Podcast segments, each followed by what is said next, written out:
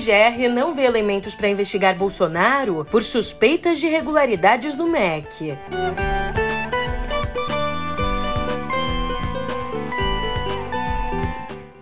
E presidente do Superior Tribunal Militar desdenha de áudios que comprovam torturas na ditadura.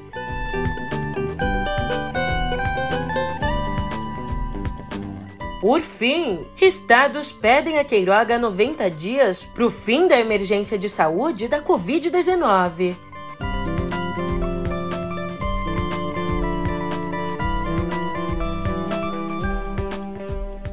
Um ótimo de uma ótima tarde, uma ótima noite para você. Eu sou a Julia Keck e vem cá, como é que você tá, hein?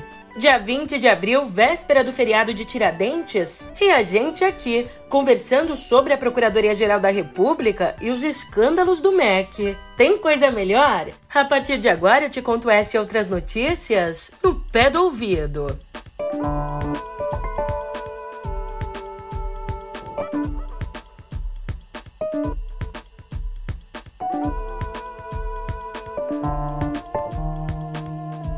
É, Ontem, a Procuradoria-Geral da República disse ao Supremo Tribunal Federal não ver elementos que justifiquem uma investigação contra o presidente Jair Bolsonaro por suspeita de tráfico de influência no MEC. Em um áudio divulgado em março, o então ministro da Educação, Milton Ribeiro, disse a um grupo de prefeitos que, atendendo a um pedido de Bolsonaro, daria prioridade a amigos do pastor Gilmar. Lembrando aqui que Gilmar Santos e o também pastor Arilton Moura teriam aí montado um gabinete paralelo no MEC para cobrar propinas em troca da liberação de verbas. Relatora do caso no STF, a ministra Carmen Lúcia pediu parecer à PGR. Então, na resposta, a vice-procuradora-geral da República, Lindor Araújo, disse que, abre aspas, uma mera citação não pode tornar alguém investigado. Falando em Bolsonaro, em um evento com outros evangélicos no Mato Grosso, o presidente disse ontem que se sente um presidiário sem tornozeleira eletrônica lá no Palácio da Alvorada. Nessa rápida passagem por aqui, mais uma vez eu agradeço a Deus pela minha vida e pela missão de estar à frente do Executivo Federal. E, é, e se essa for a vontade dele, nós continuaremos nesse objetivo, que não é fácil. Por melhor que seja a residência onde esteja, o Palácio da Alvorada, com tudo que se possa imaginar. O silêncio, a solidão é ensurdecedora. Muitas vezes me sinto ali, um presidiário sem tornozeleira eletrônica. Mas sei que estou colaborando com o meu país Tendo boas pessoas. É, vida de presidiário mesmo, ganhando 30 mil por mês, trocando a cela por viagens por todo o Brasil, férias no Guarujá, também o banho de sol por passeios de jet ski. É incrível! Bom, mais cedo, em cerimônia pelo Dia do Exército, o presidente fez algumas insinuações sobre as eleições, sem fazer ali denúncias diretas.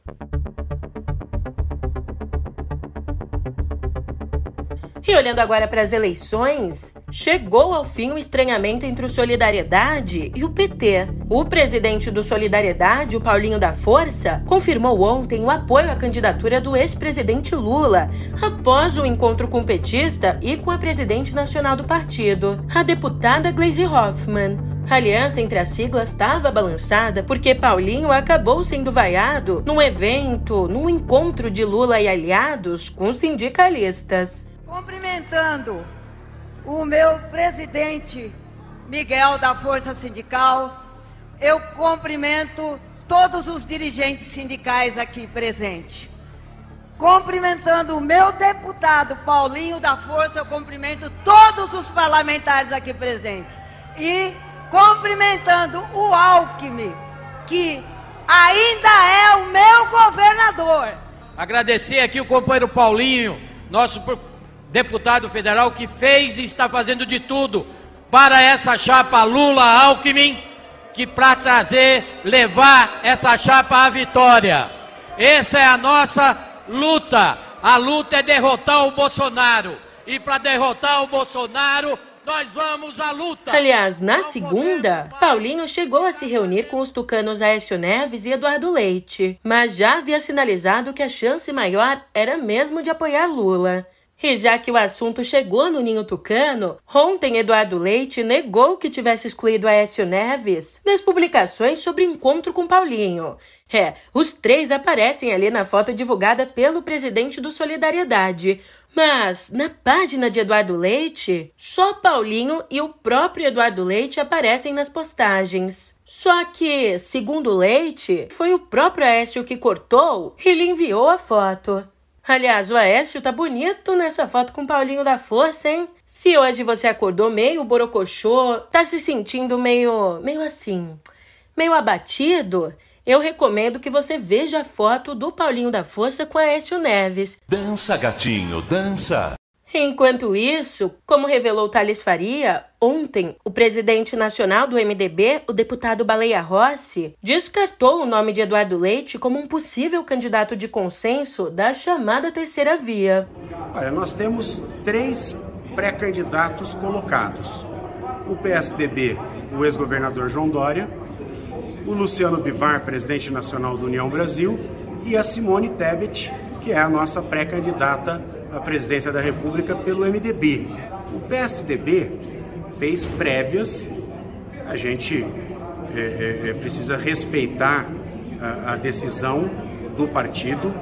O PSDB externa a nós, outros presidentes nacionais é, é, dos partidos do Centro Democrático, que o pré-candidato é o João Dória, ex-governador de São Paulo. E voltando agora ao assunto dos áudios do Superior Tribunal Militar, eu te conto agora que não foi só o vice-presidente Hamilton Mourão que reagiu com desdém às gravações que comprovam que, durante a ditadura, os ministros do Superior Tribunal Militar sabiam de torturas que aconteciam nos porões do regime. O atual presidente da corte, o general Luiz Carlos Gomes Matos, disse ontem que a revelação não estragou a Páscoa de ninguém. Ainda segundo Matos, a Justiça Militar não tem nenhuma resposta a dar sobre o caso. Não tem uma resposta nenhuma para dar. Simplesmente ignoramos uma, uma notícia tendenciosa daquela que nós sabemos o motivo. Né? Então, aconteceu aí durante a Páscoa, garanto que não estragou a Páscoa de ninguém, porque a minha não estragou. Não? Garanto que não estragou a Páscoa de nenhum de nós. Apenas a gente fica incomodado que vira e mexe, vem, não, não, não, não, não tem nada para buscar. Hoje vão buscar em passado, rebuscar o passado, agora vão rebuscar o passado, vão, só varrem um lado, não varrem o outro. E é sempre assim, nós já estamos acostumados com isso. Primeiro a ter acesso aos áudios, ainda em 2017, o advogado e pesquisador Fernando Fernandes rebateu as declarações do general. Em nota, ele disse que, abre aspas, a divulgação de áudios com revelações sobre as torturas e outros crimes ocorridos durante a ditadura visam atingir as Forças Armadas ou o Superior Tribunal Militar, as instituições amadurecem quando reconhecem a história e caminham em passos seguros para a democracia.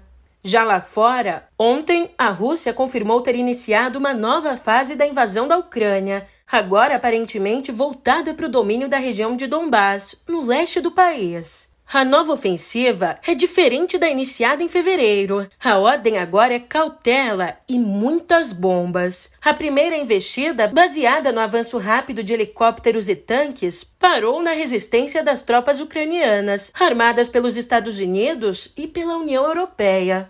Nessa nova fase, os russos lançam mísseis contra as principais cidades do país e fazem pequenas incursões para testar as linhas de defesa ucranianas em Donbass. Mas olha só, o que não muda é o empenho russo em capturar Mariupol, que fica ali no meio do caminho entre Donbass e a península da Crimeia, anexada pela Rússia em 2014. Ontem, Moscou deu um novo ultimato aos defensores do que resta da cidade portuária Aqueles que se renderem até as duas horas da tarde em horário local, que equivale às 8 horas da manhã aqui no Brasil, terão garantia de vida e tratamento médico. Já os outros terão, abre aspas, um fim amargo.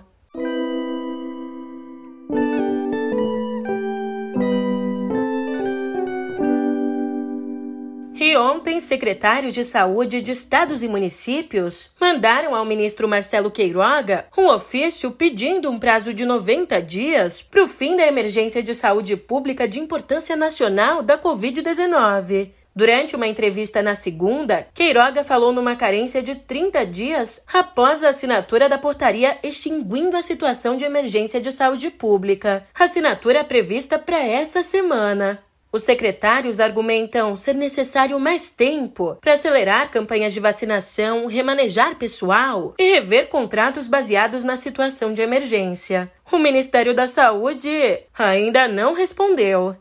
E, em virtude do adiamento do carnaval em várias cidades do país, para o feriado de Tiradentes, o governo federal decretou ponto facultativo para o funcionalismo nessa sexta. A mesma medida foi adotada no Rio e São Paulo, o que implica dois feriados prolongados seguidos para os servidores públicos. Mas isso não vale para o setor privado, a menos que tenha sido acertado que tenha havido um acordo entre patrões e empregados. Os bancos e o comércio vão ter expediente normal, enquanto no Rio, o metrô vai ter um funcionamento especial para atender ao sambódromo.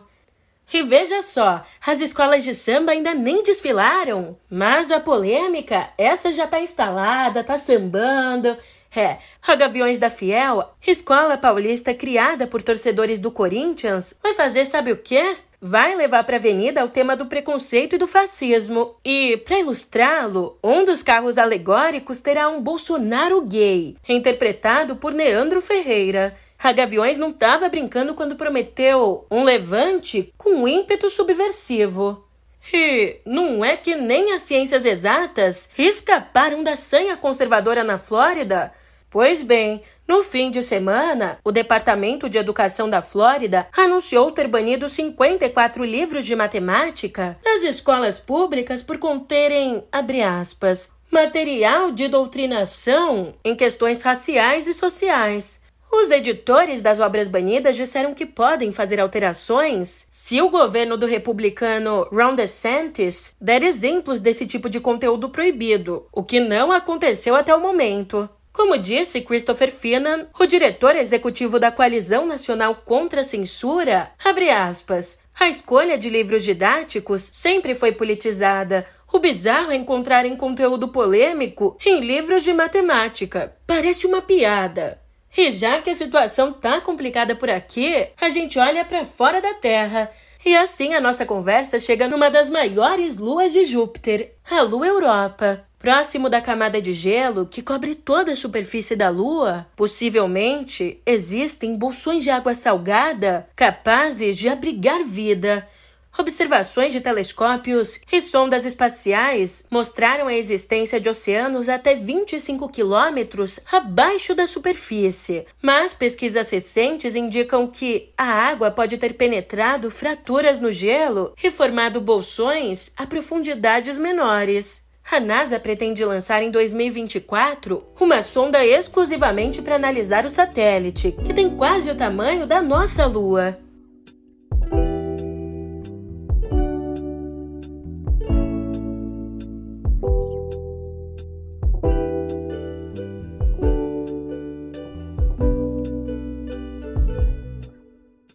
Amanhã é feriado, a gente decidiu antecipar as estreias dos cinemas. Esse ano, o Oscar desperdiçou a chance de fazer história e premiar o longa de animação Flea, Nenhum Lugar para Chamar de Lar, um filme adulto que conta a história de um refugiado afegão na Dinamarca.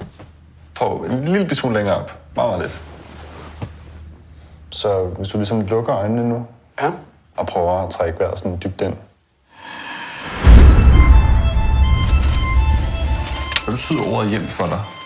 Hjem er noget, som er trygt. Kabul, les attaques des mujahideen. Então chega hoje às telas brasileiras a obra do dinamarquês Jonas Poer Rasmussen. Já para as crianças. Galera, a gente precisa salvar o Severino. E essa é mais uma missão para os imbatíveis, os invencíveis, os eternos detetives do Prédio Azul. O destaque é o brasileiro Detetives do Prédio Azul 3, uma aventura no fim do mundo, a nova trama do trio de pequenos detetives. E se a vida tá dura demais e você tá precisando de 110 minutos de um delicioso escapismo, não deixe de acompanhar Sandra Bullock na comédia de aventura Cidade Perdida. Listen, Loretta, we need you to promote your new book on the Lost City. You can't spend your life in the bathtub drinking Chardonnay with eyes. Ladies and gentlemen, the world's sexiest cover model, Dash McMahon! You do know you're not Dash, right? Dash is a character I made up. Dash! I, I... Oh my god. Oh crap. Miss Sage, I enjoyed your book about the Lost City, and I believe you're the one who can help me find its treasure.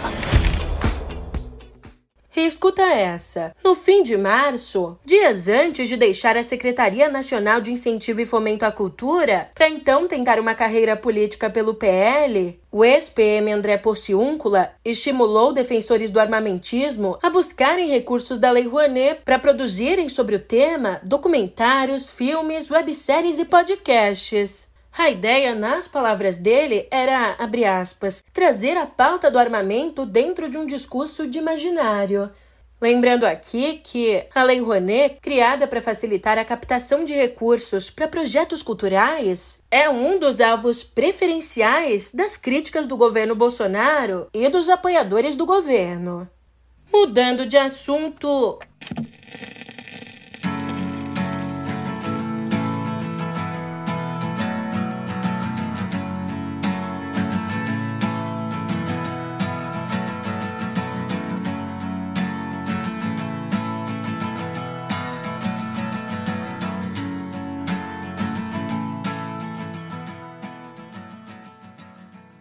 Conta a lenda que, em Paris, em 2009, antes de um show do Oasis, os irmãos Liam e Noel Gallagher tiveram uma briga feia, que terminou com a guitarra vermelha de estimação de Noel sendo quebrada. Essa foi a gota d'água para o fim do grupo, que sequer subiu ao palco. Bom, agora, restaurada, a guitarra da discórdia vai a leilão no próximo dia 17, ali mesmo em Paris, junto com outros itens raros ligados ao rock. O lance inicial da guitarra é de 150 mil euros, ou de 775 mil reais, mas os organizadores estimam que ela valha até 500 mil euros. E um detalhe: mesmo depois de reparada por um especialista, a guitarra foi rejeitada por Noel Gallagher. Para ele, o instrumento lembrava muito Oasis.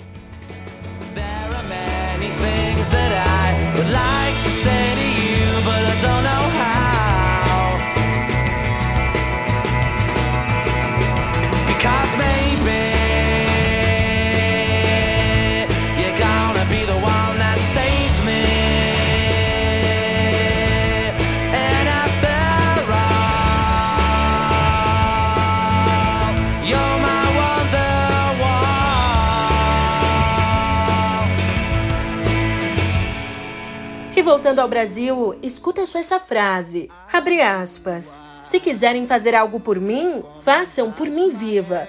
Depois que eu morrer, não adianta. Das aves e no seu sorriso tão bela e brilha no seu olhar a lua prateada luz que reflete em você. Essa é a filosofia da lendária Lia de Tamaracá, a mais importante representante da ciranda pernambucana. Agora, aos 78 anos de vida e 60 de carreira, a cantora, compositora e dançarina é tema de uma exposição que começa amanhã em São Paulo. Ali no Itaú Cultural, na Avenida Paulista, um espaço que remete às rodas de ciranda, estão figurinos, reproduções de reportagem e outros itens relativos à artista, reconhecida pelo governo de Pernambuco como patrimônio vivo da cultura local.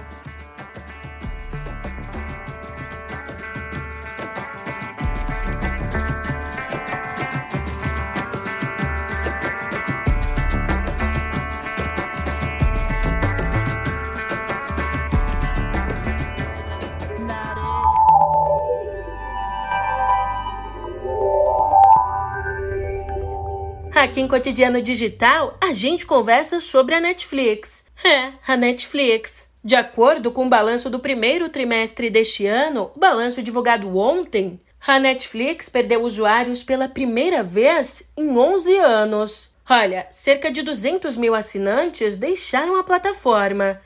A última vez que a Netflix perdeu assinaturas foi em outubro de 2011, quando perdeu cerca de 800 mil usuários pagos. Agora, um dos motivos para a perda de usuários são os impactos da guerra na Ucrânia, que levou a plataforma a suspender os serviços lá na Rússia. Outros fatores para baixa incluem o aumento da concorrência com outros streamings, o compartilhamento de senhas e também a inflação. Mas olha, o cenário pode piorar, já que a empresa prevê uma perda de 2 milhões de assinantes pagos até o segundo trimestre desse ano. E agora entra aqui na roda o McDonald's. O McDonald's informou que, após um incidente com um dos prestadores de serviço, dados pessoais de alguns clientes da rede no Brasil tiveram um acesso não autorizado. A Arcos Dourados, a representante da rede de fast food no Brasil, disse que está adotando as medidas cabíveis e que a lista de dados vazados inclui nome, estado civil, endereço, e-mail, CPF e número de telefone. Ufa! Agora, agora eu tô indo nessa. Um ótimo feriado para você e a gente se vê por aqui na sexta. Até lá!